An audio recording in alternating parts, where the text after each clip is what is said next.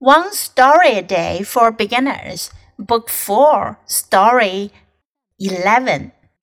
Honey Tree. Three little bears are walking in the woods. They want to eat something sweet. They see a hole in a tree.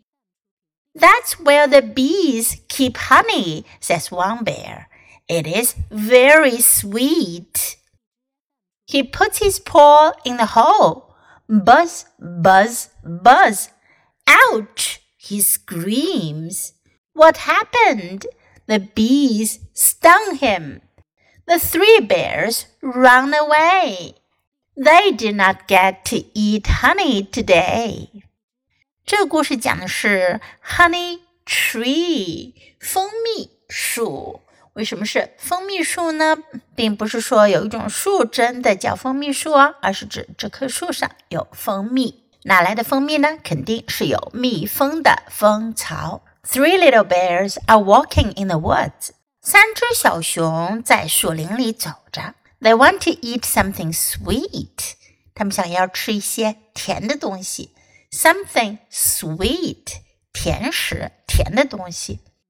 They see a hole in a tree.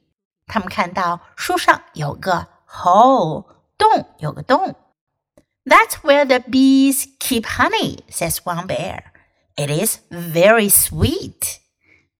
有一只熊就说啦：“这就是蜜蜂们放蜂蜜的地方了。Keep 保存，放放蜂蜜，保存蜂蜜的地方。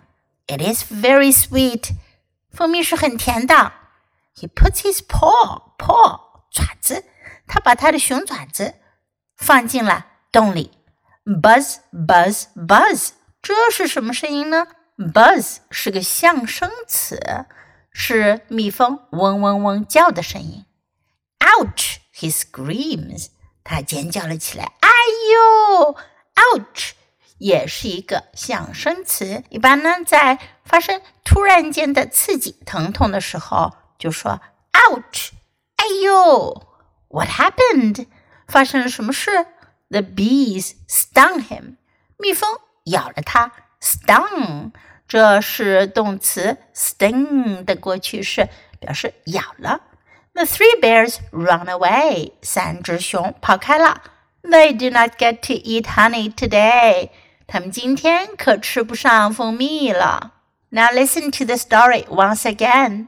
Honey Tree, three little bears are walking in the woods. They want to eat something sweet. They see a hole in a tree. That's where the bees keep honey, says one bear. It is very sweet. He puts his paw in the hole. Buzz, buzz, buzz.